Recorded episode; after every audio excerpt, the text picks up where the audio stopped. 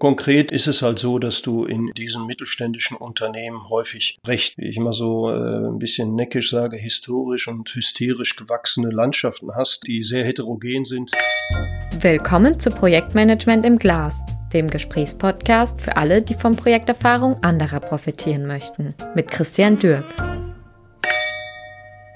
Herzlich willkommen zu Projektmanagement im Glas. Schön, dass Sie wieder dabei sind. Heute dreht sich alles um das Thema Herausforderungen von Projekten im Mittelstand. Sind Herausforderungen in Projekten im Mittelstand andere als in Klein- oder Großunternehmen? Gibt es Besonderheiten bei der Vorgehensweise und Methodik? Muss ich beim Stakeholder Management und der Kommunikation vielleicht bestimmte Aspekte stärker berücksichtigen oder weniger? All diese Fragen und noch viel mehr nehmen wir heute ins Brennglas. Also, lehnen Sie sich zurück und lassen Sie sich von unserer heutigen Episode inspirieren.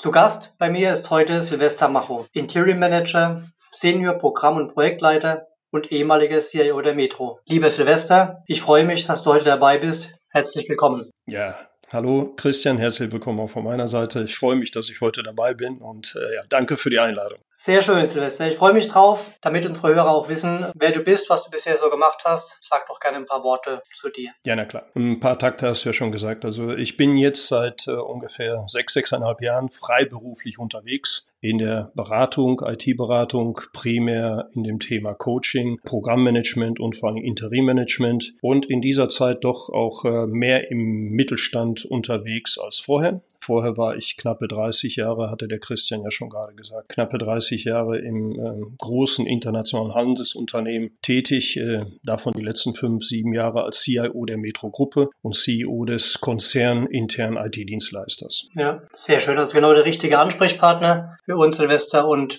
wir haben in der Zeit, in der du das Ganze auch ähm, freiberuflich machst, wie ich hier in der zusammengearbeitet. Und das blieb mir so gut und so schön in Erinnerung, dass ich gesagt habe, Silvester, wir müssen mal auch hier mhm. den Hörerinnen und Hörern ähm, ein bisschen mitteilen, was es für Erfahrungen gibt, die einfach relevant und wichtig sind. Du hast die letzten zwei, drei Jahre, hast du eben gerade gesagt, einige Projekte im Bereich ähm, oder im Mittelstand gemacht und erfolgreich umgesetzt und damit natürlich auch in, in dem Marktsegment die Digitalisierung maßgeblich vorangetrieben. Aber was sag mal, gibt es denn jetzt mit deinen Erfahrungen Besonderheiten oder sind es einfach nur ganz normale Projekte? Ja, grundsätzlich würde ich sagen, aus meiner Erfahrung, äh ist es so, dass die Herausforderungen im Mittelstand jetzt nicht grundsätzlich anders sind. Sie sind, äh, sage ich mal, in bestimmten Bereichen und dann doch wieder im Detail sind sie ein bisschen herausfordernder als in Großkonzernen, aber vom Ablauf her, von der Struktur, von der Systematik ich denke, dazu kommen wir gleich nochmal ist es nicht so viel anders. Wie gesagt, in Bereichen, in Details schon, ja. Okay, habe ich mir fast schon gedacht, ja. ist es im Projektmanagement eben, ja. Ja, vielleicht, vielleicht, äh, wenn ich da nochmal kurz einhaken darf. Es ist halt eben so, äh, warum habe ich gesagt, es ist gar nicht so viel anders, weil äh, natürlich ist es auch in Großunternehmen so, wenn man sich externe Expertise einkauft, kauft man sich aus bestimmten Gründen externe Expertise ein. Nur häufig äh, hast du halt in Großunternehmen oder meistens gewisse Strukturen, Prozesse, Bereiche, die halt anders aufgestellt sind als im Mittelstand. Das heißt, im Mittelstand äh, ist es dann noch geprägter, normalerweise oder durch meine Erfahrung, äh, halt durch Externe, die halt eben die Methodik, die Struktur mit reinbringen. Das heißt, der interne Reifegrad ist ein anderer als eben vielleicht in in größeren Strukturen. Aber lass uns mal ein bisschen konkreter werden. Ja? Du bist quasi jetzt zu deinem Kunden gekommen, ja, und was hast du vorgefunden? Wie sah es da aus? Was waren vielleicht auch so Beweggründe für ein Projekt, was du dann übernommen hast? Und was für mich immer der wichtigste Punkt ist, ja, wer wollte dieses Projekt überhaupt haben und warum? Ja? Das wäre so, wären so zwei Leitfragen, die wir uns mal angucken sollten. Also in den drei, vier Fällen, in denen ich im Mittelstand unterwegs war zu diesen Themen, kommt sowas meistens in meinem Falle aus dem Netzwerk, aus Bekannten, dass irgendwo ein Thema hochkommt. Ja, wir planen da ein Projekt, ein größeres Projekt. Können Sie uns da helfen, unterstützen? Dann setzt man sich meistens mit einem Stakeholder dieses Unternehmens zusammen. Ganz ideal ist es, wenn es, meistens sind es ja im Mittelstand durchaus hier und da noch inhabergeführte Unternehmen. Wenn es natürlich direkt vom Inhaber kommt, ist es umso besser. Wenn nicht, ist es jemand aus der Geschäftsführung. Das heißt, man setzt sich zusammen und natürlich versucht man in diesem Initialgespräch schon zu erfahren, worum es gehen soll, was die Beweggründe sind, die man später natürlich nochmal detaillierter ausarbeitet. So fängt es an. In einem zweiten Fall ist es dann so, dass man halt sich meistens, wenn man sich dann einigt, dass man das Thema angeht, dass man neben den Beweggründen, die man schon von den Initiatoren kennt, dass man dann halt in den ganz normalen Analyseprozess einsteigt, Interviews etc., um Beweggründe, Ziele zu erarbeiten. Ja, das ist ein spannender Punkt, Silvester. Lass uns mal konkreter werden. Was sind denn typische Beweggründe, die dir da begegnet sind? Also ganz konkret. Ja gut, also kon konkret ähm, ist es halt so, dass du in diesen mittelständischen Unternehmen häufig recht, äh, wie ich immer so äh, ein bisschen neckisch sage, historisch und hysterisch gewachsene Landschaften hast, mhm. äh, die sehr heterogen sind. Du hast sehr viele Lösungen. Es ist ja so, dass diese Unternehmen durchaus immer sehr, sehr gute Unternehmen sind, die auch sehr gut funktionieren, auch wirtschaftlich durchaus, aber mit dezentralen Einzellösungen, mit uneinheitlichen Datenquellen, sehr viel Excel, äh, sehr viel äh, aufwendig und vor allen Dingen auch sehr, sehr viel Kopfwissen, Erfahrung. Dazu kommen wir, glaube ich, später auch noch und wenig Dokumentation. Und das ist auch ein großer Beweggrund, dass äh, diese Unternehmen natürlich, man hört ja hier und da auch schon, Klar ist es auch ein Generationsthema. Du hast sehr häufig dort Leute, die im Job gelernt haben, sehr viel Kopfwissen haben, aber es ist halt wenig dokumentiert. Also ich würde sagen, die, diese Heterogenität der Systemlandschaft, die uneinheitlichen Datenquellen, die, äh, das Kopfwissen, wenig Dokumentation und natürlich äh, verspricht man sich dadurch oder will das ausmerzen. Also was ich aber da gerne nochmal ergänzen würde, das ist, du hast eben gesagt, das sind in der Regel sehr erfolgreiche Unternehmen. Oft sind es so diese sogenannten Hidden Champions, die wir da sehen, die aber natürlich irgendwann auch an so einem Punkt kommen. Und ich glaube, das ist eine ganz gute Brücke zu unserem Thema hier, an dem einfach diese Art und Weise, die sie erfolgreich gemacht hat, zu arbeiten, nämlich schnell, individuell, Insellösungen, Datentool, da eine Excel-Liste, ne, da eine Zwischenlösung, die funktionieren einfach nicht mehr. Man kommt an diesen Punkt, wo man sich mal über Strukturen, Organisation und natürlich irgendwann auch mal dann Projekte, Systeme Gedanken machen muss, um wirklich auch den nächsten Schritt zu machen. Ne? Und das ist aus meiner Erfahrung, aus unserer Erfahrung bei Corivus hier ein Punkt, wo sich dann wirklich viele schwer mit tun, weil sie einfach diese Herausforderung oft nicht haben. Ne? Ja, das ist also absolut richtig. Diese Unternehmen kommen an einem bestimmten Bereich durchaus erfolgreich natürlich, aber um weiter erfolgreich zu sein, erkennen die natürlich auch, jetzt müssen wir ein wenig an den von dir genannten Themen was verändern. Und nochmal, damit auch einhergehend, ähm, das ist halt schon auch ein Generationsthema bei dem einen oder anderen. Man weiß halt ganz genau die, ja. die Kompetenz, die man hat, die auch sehr viel auf Netzwerk basiert, die wird es auf die Dauer nicht so sein. Von daher möchte man natürlich und muss man auch etwas in Strukturen, in Prozesse gießen, in Dokumentation, in halt eben ähm, diese Themen, die, die man damit erreichen will. Ja. Mit dem Gedanken mal, mal weitergehen, was, was waren denn die Projektziele, die ihr dann den, in den Scope genommen habt? Warum hat man dieses Projekt final dann quasi gestartet. Also es fängt schon damit an, dass man halt natürlich weiß, äh, dass man die Geschäftsprozesse als solches, die man natürlich lebt, ja, die lebt man, aber dass man die halt wirklich strukturiert mal abbilden muss, dass man die harmonisieren sollte, wenn man über mehrere Bereiche hinweg Services anbietet, dass man eine einheitliche Datenbasis, einheitliche Analysen erreichen will, dass man aber auch am Ende des Tages nicht nur eine mandantenfähige Plattform, das streben wirklich sehr viele Mittelständler auch an, nicht nur die Großunternehmen, aber dass man auch die Prozesse Prozessqualität als solches verbessert und damit natürlich auch die Wirtschaftlichkeit. Also es ist häufig natürlich die Diskussion, dass man sagt, wir sind erfolgreich, ja, und äh, wirklich, wenn man mit den Leuten redet, ja, aber vielleicht könnten wir ja noch erfolgreicher sein. Und zumindest, wie wollen wir in Zukunft erfolgreich sein? Also diese Wirtschaftlichkeit, dieser Wirtschaftlichkeitsaspekt spielt da schon eine gravierende Rolle. Ja, und ich glaube, das ist auch ein ganz so, so ein erster Learning-Punkt, ne? wenn man sich über das Thema Projektziele Gedanken macht, in Projekten auch in der Vorgehensweise, dann sollte man tatsächlich auch überlegen, dass eben, also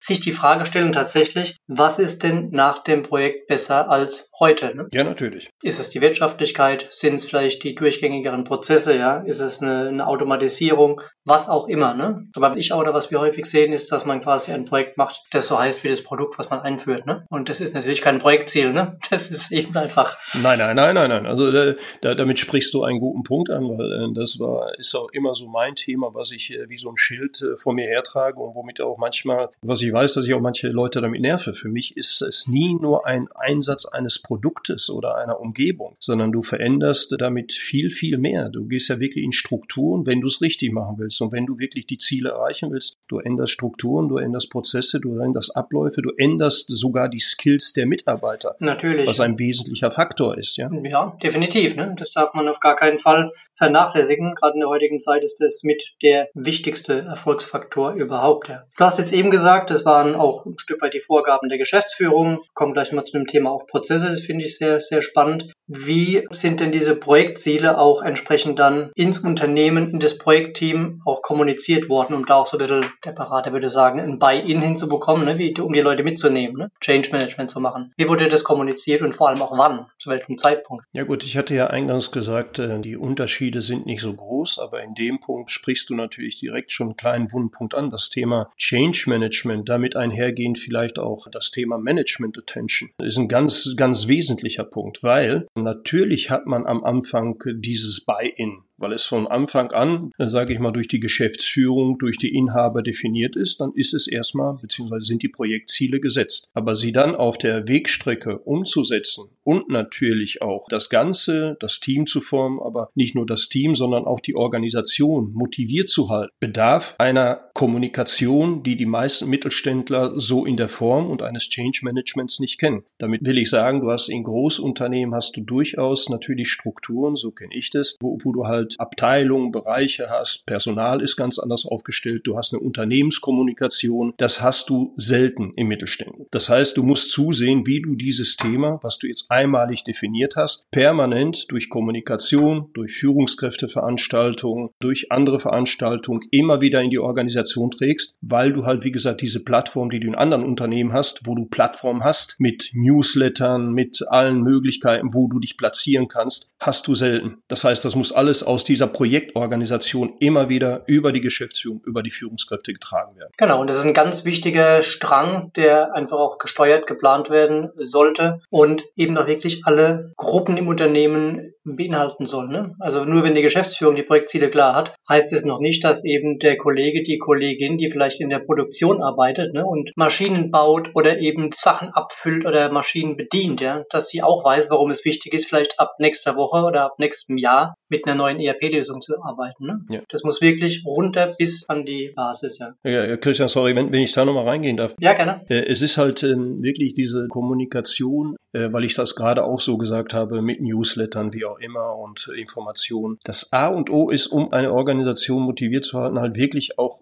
über die negativen Dinge zu berichten. Damit will ich über diese sogenannten Auf- und Ups in Großprojekten oder in größeren Projekten reden. Klar. Denn du hast ja nicht nur immer eine Message zu verteilen, pass mal auf, äh, der nächste Rollout oder dieser Bereich ist dann und dann dran, sondern man muss auch sehr Obacht geben, wenn man Verzug hat, wie man das kommuniziert, weil du ansonsten in der Organisation auch sehr schnell wieder diesen Ruf hast, ah, siehst du, es kommt ja doch nicht, die schaffen es ja doch nicht. Also es ist beides, es ist vice versa. Also genau. tu Gutes und sprich darüber, aber vor allen Dingen, äh, selbst wenn es mal nicht so gut läuft, sprich auch drüber. Sprich drüber und gib den Leuten das Gefühl, dass man aus diesen Dingen, die nicht gut laufen, auch was lernt. Ne? Ja. Also dieses schnell lernen, dann schnell iterieren und wiederholen, ja, und das dann beim nächsten Mal auch besser machen, ne? Weil dieses, jetzt kann ich das Thema Fehlerkultur anfangen, ja, aber das ist einfach ein wichtiger Punkt, der in der heutigen Zeit, wenn ich eben noch schneller vorwärts gehe ne, und vielleicht schneller iteriere, einfach auch ein wichtiger Aspekt, ein wichtiger Skill ist. Ne? Ja. Sehr schön. Ja, dann lass uns doch vielleicht mal zu diesem ganzen Bereich Geschäftsprozesse ein Stück weit kommen. Das ist aus meiner Sicht so ein, ein Kernthema. Ne? Oft kommen dann Berater, malen bunte Bilder an die Wand, ja, dokumentieren das nochmal in Leitsordnern oder auf irgendwelchen Teamsbereichen und dann sind die wieder weg und die Prozesse sind schön dokumentiert, aber keiner kennt sie ne? und keiner lebt sie. Wie, wie habt ihr das gemacht? Wie seid ihr vorgegangen beim Thema Prozesse? Prozesse und Prozessoptimierung. Ja gut, erstmal muss man ja von vornherein, bevor man dann auch zu einem Auswahlprozess kommt, muss man ja eine Art Anforderungskatalog haben. Diesen Anforderungskatalog erstellt man grundsätzlich dadurch, dass man, wie ich schon mal sagte, initial vieles von der Geschäftsführung gehört hat. Aber das haben wir halt oder habe ich halt in den Fällen auch öfter so gemacht oder meistens so gemacht durch Interviews, äh, nicht nur der Geschäftsführung, sondern auch der Fachbereiche, der Fachbereichsverantwortlichen, Querbeet, Produktionszentrale, wie auch immer, damit man die Prozesse versteht und auch einen Anforderungskatalog hat. Im nächsten Schritt haben wir das natürlich dann wieder mit der Geschäftsführung gespiegelt, um auch wirklich eine Art von Priorisierung darzustellen. Was wollen wir machen? Was können wir machen? In welchen Schritten wollen wir das machen? Wollen wir primär Prozesse in der Produktion, in der Fertigung, in irgendwelchen Services angehen oder wollen wir primär die Prozesse einer Zentrale angehen? mit Controlling, Finanzrechnungswesen etc. Und das ist etwas, was dann halt eben auch bei der Auswahl eines relevanten Providers natürlich eine Rolle spielt. Aber da fängt man schon an, den Katalog, den Anforderungskatalog und die Prozesse zu kennen und zu strukturieren und zu definieren. Hm. Ich finde den Punkt Priorisierung extrem wichtig, ne? weil man sollte auch dann mal gucken, was sind denn tatsächlich die wertschöpfenden Prozesse für uns, ne? wo verdienen wir unser Geld mit, ist vielleicht die Produktion, ist vielleicht sogar der Sales-Prozess und mit den Prozessen auch beginnen. Ne? Ja, erstens mit den Prozessen, was aber natürlich auch äh, hier und da manchmal der Fall ist, dass man bewusst vielleicht nicht mit den kritischen Prozessen anfängt, sondern äh, weil es ist ja alles neu. Also man, man schwingt sich ja auch auf einen neuen Provider ein, den man nicht kennt oder vielleicht kennen Externe den, aber die Organisation kennt ihn nicht. Das heißt, ja, aber es muss priorisiert werden. Wonach geht man? Geht man nach Dringlichkeit? Geht man, weil ein neues Geschäftsfeld vielleicht auch Sinn macht, dass man damit anfängt? Oder fängt man mit etwas kleinerem an, um einfach die Organisation und die Teams daran auch mal ein bisschen zu gewöhnen? Ja, das sehe ich auch so. Und zu trainieren auch, ne? Im Umgang mit dem Thema noch zu lernen dabei, okay, das macht durchaus Sinn, dass wir das jetzt auch mal aufschreiben, ne? Auch mal eine richtige Granularität zu finden, ne? Also nicht wirklich jetzt bis jetzt eine Rille runter, sondern bis zu einem sinnvollen Level, dass das auch jeder versteht und mitgehen kann. Ja, sehr schön, ja. Liebe Hörerinnen, liebe Hörer, wenn Ihnen gefällt, was Sie hören, dann hinterlassen Sie gerne eine Bewertung auf Apple Podcast und abonnieren Sie Projektmanagement im Glas. Danke für Ihre Unterstützung. Silvester, du hast eben schon mal ähm, gesagt, ihr habt dann die Ergebnisse aus den Prozessworkshops ähm, und mit den verschiedenen Abteilungen, Fachbereichen dann auch in so einen Anforderungskatalog überführt und auch den Katalog erstellt. Den braucht man in der Regel dann für einen Auswahlprozess. Das heißt, auch in dem Projekt, von dem du gerade sprichst, an das du gerade denkst, habt ihr dann wahrscheinlich eine, eine Marktanalyse gemacht oder auch weiter ausgesucht. Ne? Wie seid ihr denn da vorgegangen? Ja, da sind wir äh, grundsätzlich klassisch vorgegangen. Das ist halt auch das, was ich auch eingangs schon sagte. Das kauft man sich ja dann meistens durch die extern ein. Also das sollte ja jeder, der in der Beratung extern in dem Umfeld tätig ist, schon irgendwo in seinem Werkzeugkasten haben dass man natürlich eine Marktanalyse durchführt, wie du gerade schon sagtest, dass man erstens aus seiner Erfahrung natürlich bestimmte Kandidaten kennt, aber dass man sich auf dem Markt umschaut, dass man den Anforderungskatalog erstellt hat und dann geht's klassisch über den gesamten Prozess RFI, RFP, gehst du durch, du machst dann Auswahlprozess, Analyse der Auswertung, dann geht's runter in eine Shortlist, wie man die halt auch kennt und dann führst du halt Workshops durch. Äh, was meine Erfahrung immer wieder äh, ist, äh, das ist sowieso, aber ich denke, das machen viele und auch viele Unternehmen, viele viele Kollegen, dass man dann auch Demo-Days macht, wo man halt eben, äh, wenn nicht schon äh, denjenigen, welchen es nachher sein soll, noch besser vielleicht zwei, drei zu Demo-Days einlädt, die man dort aber bewusst auch zumindest mit ein, zwei Leuten der Geschäftsführung besetzt, damit die auch sehen, wen kaufen die nun ein. Das ist mir halt immer sehr wichtig, äh, dass dort auch halt ein bisschen mehr Detailwissen dann vorherrscht, als nur bei, bei den externen oder bei dem engsten Projektteam. Und das hat sich bis dato immer gut bewahrheitet. Also es kommt auch positiv an und es fällt dann auch leichter, sich zu entscheiden. Ja. Nee, da kann ich dir nur zustimmen, aber es ist einfach auch nochmal ein Element, um zu sehen, wie sich ein möglicher Partner, von dem ich eben ein Standardsystem kaufe und einführen möchte, mit dem ich über die nächsten Jahre, Jahrzehnte auch zusammenarbeiten möchte, wie der sich in so einer frühen Phase auf solche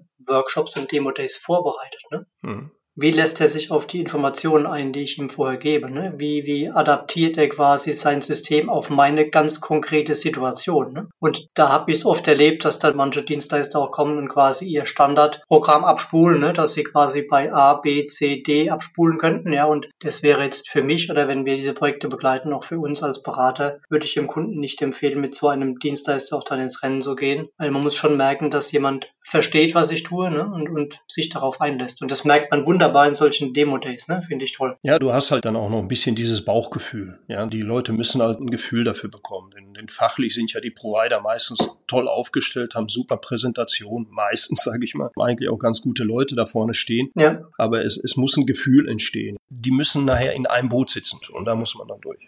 Ja, ja, sehr gut. Und ähm, mein das Thema Bewertung danach. Ne? Also man sieht dann vielleicht, also erstmal muss man ja von dieser, von dieser Longlist zur Shortlist kommen. Da gibt es natürlich bestimmte Kriterien, bestimmte Vorgehensweisen, die schlappern wir jetzt mal ein bisschen, wenn es jemand interessiert. Kann er uns gerne eine kurze Nachricht schicken, dann, dann geht man da ein paar Insights mal raus, wie man von einer Marktanalyse zu einer Longlist, zu einer Shortlist kommt. Das Thema Bewertung, Verhandlung, Vertrag, Lizenzen sind ja auch alles Themen, ja, die häufig in der Art von Unternehmen, in Mittelständlern jetzt auch nicht so ausgeprägt sind. Ne? Provider-Management, wie steuere ich Dienstleister, wie kaufe ich Lizenzen ein, wie lange und so weiter. Ja. Wie, wie waren denn diese Aspekte ausgeprägt? Ja, das ist, äh, das ist definitiv auch natürlich ein Unterschied, um nochmal darauf zu reflektieren, weil du diese Strukturen als solches im Mittelstand, zumindest habe ich sie in diesen vier, fünf Mandaten nicht vorgefunden. Natürlich hat man dort auch schon, bevor ich oder wir aufgeschlagen sind, schon bestimmte Tools, Lösungen eingekauft. Dann ist es aber individuell, natürlich hat man dann auch Lizenzen, aber dann hängt das halt irgendwo in dem Fachbereich, der das mal erworben hat. Ja, genau. Aber in der Form, wie ich es halt eben auch aus Großunternehmen kenne und das, was du, denke ich, mir ansprichst, dass du dort wirklich ein Lizenzmanagement hast, ein Providermanagement, was äh, strukturiert diese Themen abarbeitet, aufnimmt und abarbeitet, das hast du da nicht. Das ist halt dann eben auch ein Punkt, wo, wo sage ich mal, ein Berater eine gewisse Missionarsarbeit, äh, ein bisschen hochgestochen jetzt, aber schon leisten muss und das in einem Unternehmen halt eben auch mit aufbauen sollte. Ja, weil wenn es in eine gewisse Größenordnung geht, das wissen wir beide, dann geht es ohne dem nicht mehr. Dafür ist das ganze Thema Lizenzmanagement in der heutigen Zeit durchaus komplex. Klar, und es wird immer wichtiger und worauf man achten sollte aus meiner Erfahrung ist das einfach, wenn der Berater das eben mitmacht und mitsteuert und mit aufbaut, dass es zumindest mal ein, zwei Kolleginnen und Kollegen intern beim Kunden gibt, die da eben sehr eng neben dran stehen, die dabei sind, die das Wissen mit aufnehmen und die auf jeden Fall dafür sorgen, dass das auch zukünftig, wenn der Berater und das Team und der Implementierer weg ist, in der Organisation als Skill, als Wissen, kommen wir gleich nochmal dazu, auch entsprechend erhalten bleibt. Ja, finde ich sehr, sehr wichtig. Wenn wir jetzt mal gucken, unser Podcast heißt ja Projektmanagement im Glas in Richtung Projektmanagement, Reifegrad des Unternehmens im Bereich Projektmanagement. Was hast du da für Erfahrungen gesammelt in deinen Projekten und, und wie seid ihr konkret vorgegangen in dem Projekt, an das du gerade denkst? Auch da natürlich wieder der Blick auf meine ehemalige äh, oder auf die äh, Historie. Du hast durchaus in Großunternehmen teilweise sogar Projektmanager, Projektleiter in separaten Bereichen, Abteilungen, aus denen du dich bedienen kannst. Meine Erfahrung der letzten sechs Jahre ist, das hast du im Mittelstand also ich habe es nicht erlebt. Du findest dort auch, äh, sage ich mal, um jetzt auch über das Personal zu reden. Ja. Und das ist keine Wertung. Du findest dort halt eine ganz andere Personalstärke. Du findest ganz andere Skills vor, als man es vielleicht aus Großunternehmen kennt. Nochmal, das ist keine Wertung. Es ist halt einfach so, es sind sehr viele Leute, die in ihrem Job groß geworden sind, die in ihrem Job gelernt haben, die ein Mega-Asset fürs Unternehmen ist, aber die halt auch mehrere Themen auf dem Tisch haben. So, und dann kommt ein Großprojekt, durchaus natürlich auch gesponsert von der Geschäftsführung erstmal. Und dann muss man natürlich auch als Externer sich dieses Team auch teilweise erstmal zusammenstellen. Das heißt, du kommst dann mit Leuten zusammen, die das durchaus dann auch lernen und auch können, ja, äh, aber wenig Zeit haben.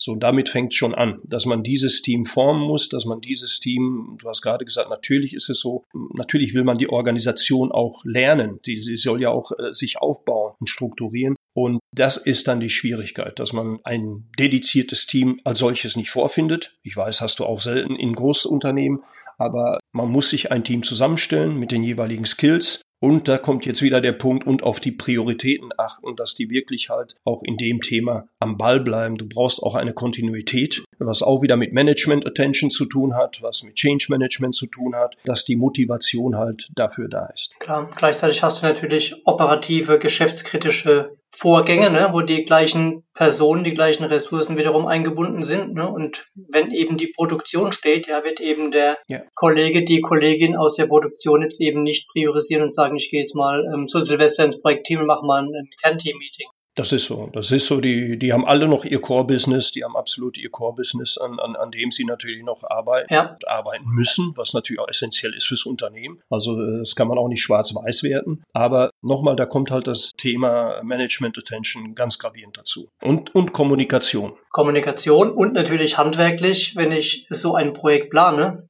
dann weiß ich genau sowas vorher. Ne? Also Stichwort Ressourcenmanagement. Ne? Also ich muss einfach damit rechnen, dass ich eben dann vielleicht gesplitterte Ressourcen habe mit 30, 40, vielleicht wenn es gut läuft, mal 50 Prozent für das Projekt. Plus Urlaube, plus Abwesenheiten und Krankheiten, ja. Dass ich auch da einfach schaue, wie komme ich denn da sinnvoll durch, ne? Ja, aber du hast recht, Christian. Aber wenn ich das mal so sagen darf, äh, wir wissen beide auch, das ist so ein bisschen die reine Lehre. Klar. Das sollte, glaube ich, jeder gute Programmmanager, Projektleiter natürlich haben und wissen. Aber natürlich. Äh, auch nochmal anders. Die Flexibilität im Mittelstand ist vielleicht doch hier und da manchmal eine größere als vielleicht bei Großkonzernen, wo häufig äh, klare Strategien dahinter hängen, wie auch immer. Auch dort gibt es eine Flexibilität, selbstverständlich. Aber mein Petitum ist halt, dass du im Mittelstand halt äh, noch eher dieser Flexibilität unterlegen bist und dann kannst du trotz Planung und die Ressource steht mir zu 60 Prozent zur Verfügung. Ich habe Urlaube einkalkuliert, ich habe alles einkalkuliert, aber da kommt ein neues Thema und da sagt halt eben äh, die oberste Heeresleitung, oh, das müssen wir jetzt auch besitzen. Und schon hast du wieder eine Diskussion, für die du eine Lösung brauchst. De definitiv, ne? Ich meine, da kennst du mich lange genug. Der wichtigste Skill eines Projektmanagers ist, flexibel auf Situationen einzugehen, ne? Und da hilft im Prinzip auch nur Erfahrung, ne? Und das ist ja mit der Hauptasset, der uns alle verbindet, ne? Und du musst einfach darauf reagieren. Aber ich bin bei dir, ne? Ich habe das die Erfahrung auch gemacht. Im Mittelstand ist es so, dass die Leute sehr viel flexibler, spontaner und auch inhaltlich auf einem ganz anderen Level reagieren, als es vielleicht in anderen Unternehmen auch ist. Ne? Ja, weil es halt natürlich auch deren Stärke durchaus ist. Das ist ja teilweise auch das Erfolgsprinzip äh, vieler Mittelständler. Ja, ja nee, finde ich, äh, finde ich super spannend, dass du das nochmal bestätigst. Ja. Jetzt lass uns doch mal ein Stück weit auf, ihr habt ja ähm, in dem Projekt, an das du denkst, auch ähm, ein, ein ERP-System eingeführt um auch diese ganzen ähm, vorhin beschriebenen Insellösungen abzulösen, zu vereinheitlichen, mit neuen Prozessen zu arbeiten. Wie war das denn mit diesen typischen Themen, Rollen, Verantwortlichkeiten, die man in so einem System auch braucht? Ne? Gab es da schon Verständnis dafür? Gab es da schon ja, Attention dafür? Da habt ihr die ebenfalls auch quasi neu einführen müssen. Also Stichwort Key-User zum Beispiel die gab es natürlich nicht unter diesem Branding. Ja? Also ich würde sagen, nicht nur äh, im letzteren Fall, äh, sondern generell äh, wüsste ich nicht, dass ich im Mittelstand äh, in den Themen, in denen ich unterwegs war, klassisch, wenn man reinkommt, Prozess-Owner gefunden habe, Power-User gefunden habe, Key-User, wie du sagst, oder halt eben irgendwie Berater an, in, in der Form. Sondern das ist halt eben auch so eine, so eine Art Missionarsarbeit, die man da reinträgt, äh, wo man halt sagt, natürlich gibt's die Leute. Nochmal, der Mittelstand ist da schon äh, vom, vom Wissen her, von der Qualität der Leute, die sind gut aber die, die definieren sich halt auch nicht so. Und wenn du ein Großprojekt reintragen willst, implementieren willst, brauchst du natürlich das, was du ja ansprichst, klar diese Zuständigkeiten, diese Rollen. Du musst klar definieren, wer ist im Fachbereich denn jetzt der Process Owner? Ja. Wer ist denn dafür jetzt der Verantwortliche? So, und wer ist dann, ich sage jetzt mal darunter, der relevante Key-User oder der Power-User, der dann auch wie, wie so ein Ambassador das ganze Thema weiterträgt in die Einheiten. Und ähm, du hast halt auch noch das Thema, dass du aus den wenigen Ressourcen auch noch dein eigenes Team, sprich dann auch die Prozessberater definieren musst, die natürlich das System kennen, die sehr eng mit dem Provider zusammenarbeiten, mit dem Systemlöser zusammenarbeiten, die mit uns zusammenarbeiten, die aber dann auch dafür dediziert die sogenannten Prozessberater sind und meistens dann halt auch eben eine Funktion haben, logisch. Ja, ja, finde ich einen super spannenden Prozess und ich glaube auch da ne, ist es wahrscheinlich am Anfang nicht ganz einfach, wenn du von diesen Rollen und, und auch Notwendigkeiten dieser Rollen sprichst, dass alle erstmal Juhu schreien, ja, und toll haben wir darauf gewartet, also man muss auch erstmal da wieder Überzeugungsarbeit leisten und den Leuten klar machen, den Mitarbeitern, warum es wichtig ist, dass sie eben auch vielleicht diese Rollen wie einen Prozessverantwortlichen oder einen Key-User entsprechend haben. Ja. ja. Bringt mich zu dem nächsten Thema, nämlich wir sind eben schon mal dran rumgeschraubt im Rahmen des Projektmanagement-Blogs, ja, das Thema Personal. Wir hatten vorhin über Skills gesprochen, ne? über das Thema Personal, über das Thema Organisation. Und ich habe noch kein Projekt erlebt, wo eben noch so eine mal Veränderung der Anwendungslandschaft, Neu Neueinführung von einem ERP-System zum Beispiel oder Ablösung von Altsystemen auch nicht dazu führt, dass sich eine Organisation weiterentwickeln muss. Ne? Also Stichwort Organisationsentwicklung, strategische Personalplanung. Wie, wie waren die Aspekte in dem Fall ausgeprägt? Ja, teilweise habe ich das ja schon vorhin gesagt. Äh, du hast halt teilweise dort Bereiche, die unheimlich kompetente Leute haben, die aber äh, auch, sag ich mal, von, von ihrer Struktur, von, vom, vom Prozessverständnis, also wenn sie dir den Prozess erklären, weißt du, der versteht den Prozess. Hättest du ihn vorher gefragt, sag mir doch mal den Prozess, dann wird es ein bisschen schwieriger. Also ich will damit sagen, die Struktur der Prozesse und, und die Dokumentation als solches, das ist halt eben äh, dort so nicht immer vorhanden. Das heißt, das muss man halt dann eben auch äh, in Interviews, in Gesprächen rauskristallisieren und dann, sage ich mal,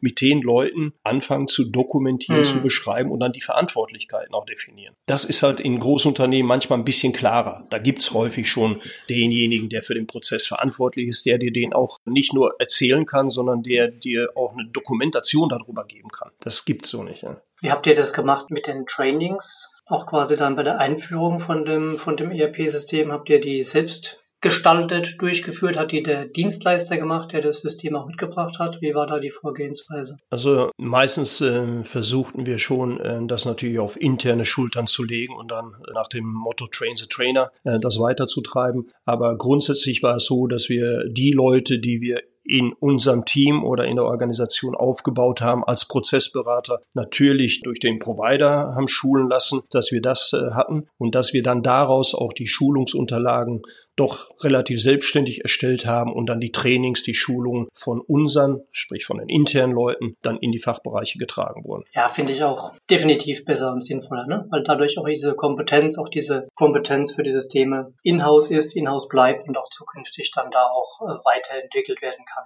Silvester, ich gucke ein bisschen auf die Uhr und ich würde vorschlagen, wir versuchen nochmal so ein bisschen so die, dieses Thema, die Komplexität auch von Projekten im Mittelstand nochmal zusammenzufassen und die wichtigsten Punkte aus der Diskussion auf den Punkt zu bringen. Wie sieht das denn aus deiner Sicht aus? Was sind die, die Top-Punkte, die du gerne auch jetzt allen Hörerinnen und Hörern mitgeben wollen würdest? Ja, auch schon gesagt, aber wenn, wenn ich zusammenfassen ähm, sollte, ist natürlich ein ganz großes Thema, ist das Personal, die Personalstärke, die Skills und damit meine ich halt auch diese neuen Begrifflichkeiten auch da reinzubringen, ja. Dann damit einhergehend auch mit dem Personal, mit den Skills, ist es die Priorisierung, ja, weil ähm, haben wir ja auch schon angeschnitten, wirklich dort auch dabei zu bleiben und nicht äh, auf flexible Themen eingehen. Ein Thema, was ich noch nicht ganz angesprochen habe, äh, was mich aber auch immer wieder beschäftigt, ist das Thema Datenqualität und äh, die Verfügbarkeit, äh, die man dort hat. Natürlich ist es von Unternehmen zu Unternehmen manchmal anders, aber grundsätzlich, wenn man da bestimmte Informationen, die man braucht, um weiterzuarbeiten, sei Stammdaten etc., ist es recht schwierig, je nach, ja. ich nenne es jetzt mal Digitalisierung Führungsstand im Unternehmen. Und der dritte Block ist dann für mich zusammenhängend die Management Attention und das Thema Change Management als solches. Also einen Sponsor zu finden, hatte ich ja gesagt, ist klar, aber dann den Sponsor und die Sponsoren, am besten, wenn es Inhaber geführt sind, natürlich durch den Inhaber, das über die Wegstrecke dabei zu halten und dann natürlich auch auf diese Flexibilität dementsprechend äh, auch auf höchster Ebene entgegenzuwirken. Das ist das eine und damit einhergehend natürlich auch äh, das Change Management, was wir auch schon hatten, die Kommunikation. Wie kann ich permanent die Organisation davon überzeugen? Das muss sich ja ein Stück weit weg. Es ist ja Überzeugungsarbeit, dass wir nicht nur ein System bringen, dass wir dort mehr verändern, Strukturen, Prozesse, damit auch die Arbeitsweise. Und das sind, glaube ich, die großen Themen. Personal, Skill, Datenqualität und Change Management und Management Attention. Ja, also ich denke, das bringt sehr gut auf den Punkt, Silvester. Und auch da nochmal, wem das jetzt zu schnell ging, der kann wie immer in den Show Notes nochmal alles nachlesen. Wir würden da die wichtigsten Punkte nochmal zusammenfassen und ja, insbesondere jetzt die, die Punkte, die wir gerade besprochen haben. Silvester, vielleicht nochmal so ein, zwei Punkte, wirklich Geheimtipps vielleicht für unsere Hörer, worauf es wirklich ankommt, was wichtig ist. Ne? Geheimtipps. Ich denke, der, der Mittelstand ist in dem Punkt noch kritischer als die Großunternehmen zum Thema Beratung. Ja, also man versucht schon, die Leute zu bekommen, die dann wirklich auf der Wegstrecke weiterhelfen. Ja, also die wirklich bei der Implementierung auch äh, helfen, weil irgendwo hat man den Eindruck, naja, meistens schaut man dann auf, äh, auf einige große Beratungsunternehmen, naja, da wird irgendwie eine, eine Strategie oder etwas aus der Schublade gezogen, hingelegt und dann, äh, dann ist man weg. Also ich, ich, ich glaube, äh, man muss es schaffen, äh, authentisch mit, den, mit den Leuten das Verständnis zu schaffen, jawohl, das ist nötig und das können wir gemeinsam schaffen. Also das, äh, wenn das ein Geheimtipp ist, dann ja, aber ich glaube nicht, weil ich würde einfach sagen, grundsätzlich sollte man in die Richtung generell arbeiten. Ja, nee, das finde ich, das finde ich nochmal einen guten Punkt, ja. Also da auch wirklich, hat man vorhin schon mal ganz kurz auf dieses Bauchgefühl zu hören. Mein Gedanke ging auch nochmal in die Richtung, zum Beispiel, wenn ich jetzt ein neues ERP-System einführe, das ist wieder so ein Stück weit operativ zurück, aber sehe ich ganz häufig, das ist das Thema, ich kaufe mir ein Standard ERP-System. Ne? Und viele Unternehmen neigen dazu, weil sie eben auch in ihrer Nische vielleicht erfolgreich geworden sind durch ihre Individualität, ja, dann auch dieses Standardsystem so anzupassen, dass es eben kein Standardsystem mehr ist, ja, was dann natürlich in der Folge sehr, sehr viele Probleme und Herausforderungen mit sich bringt, ja, und das wäre nochmal so ein Geheimtipp von meiner Seite, dass man auch versucht, so einem Prozess tatsächlich zu standardisieren ja, und da auch im Standard zu bleiben und sich da zu disziplinieren, möglichst wenig von diesem Standard abzuweichen. Ja, aber das, äh, du hast recht, du hast vollkommen recht, aber äh, es ist, hängt ja auch mit den Punkten Management Attention zusammen. Denn wenn man sich am Anfang Projektziele und äh, Vorgaben gegeben hat, sollte man daran auch festhalten. Und damit geht ja meistens einher, äh, wie komplex machen wir ein System, wie nah wollen wir am Standard sein, wie auch immer. Also ich, ich würde schon darunter packen, aber absolut valider Punkt. Ja. Natürlich, denn äh, jeder schreit nach Standard, aber nur nicht für mich. Das kennen wir ja alle. genau. Ja. Genau. Und äh, am Ende des Tages es ist auch jeder User so gepoolt. Und, und wenn du dann die Altsysteme auch noch wegnimmst, nimmst du dem Kind das Räppelchen weg. Und dann, ähm, also ja, aber grundsätzlich ist es ein ganz gravierender Punkt. Perfekt, Silvester. Wir sind am Ende angekommen. Ich danke dir ganz, ganz herzlich für diese vielen, vielen spannenden Insights, die du uns gegeben hast und unseren Hörerinnen und Hörern. Danke dir. Christian. Und ich habe es eben schon mal gesagt, wem das zu schnell ging, gerne nochmal in die Show Notes reingucken, da packen wir die wichtigsten Infos rein. Und ansonsten freuen wir uns natürlich wie immer über Anregungen, Kommentare, Fragen, gerne auch Feedback über die verschiedenen Kanäle und am besten an podcast.coribus.de und bin gespannt auf Ihre Reaktionen. Vielen Dank auch an die Zuhörerinnen, Zuhörer. Ich denke, es waren ein paar spannende Aspekte dabei für Sie. Und wenn es Ihnen genauso gut gefallen hat wie dem Silvester und mir jetzt hier, dieses Gespräch, dann abonnieren Sie gerne den Kanal und lassen Sie uns auch idealerweise eine 5-Sterne-Bewertung dazu da. Vielen Dank und bis zum nächsten Mal, wenn es wieder heißt Projektmanagement im Glas von Coribus. Danke, Silvester. Ciao. Ciao, danke. Der Podcast wurde Ihnen präsentiert von Coribus. Wir drehen Projekte. Danke fürs Reinhören. Vereinbaren Sie gerne ein unverbindliches Beratungsgespräch, um gemeinsam herauszufinden, wo und wie wir Sie bei Ihren Projekten und Vorhaben unterstützen können. Kontaktinformationen, weitere Infos und Links finden Sie in den Show Notes.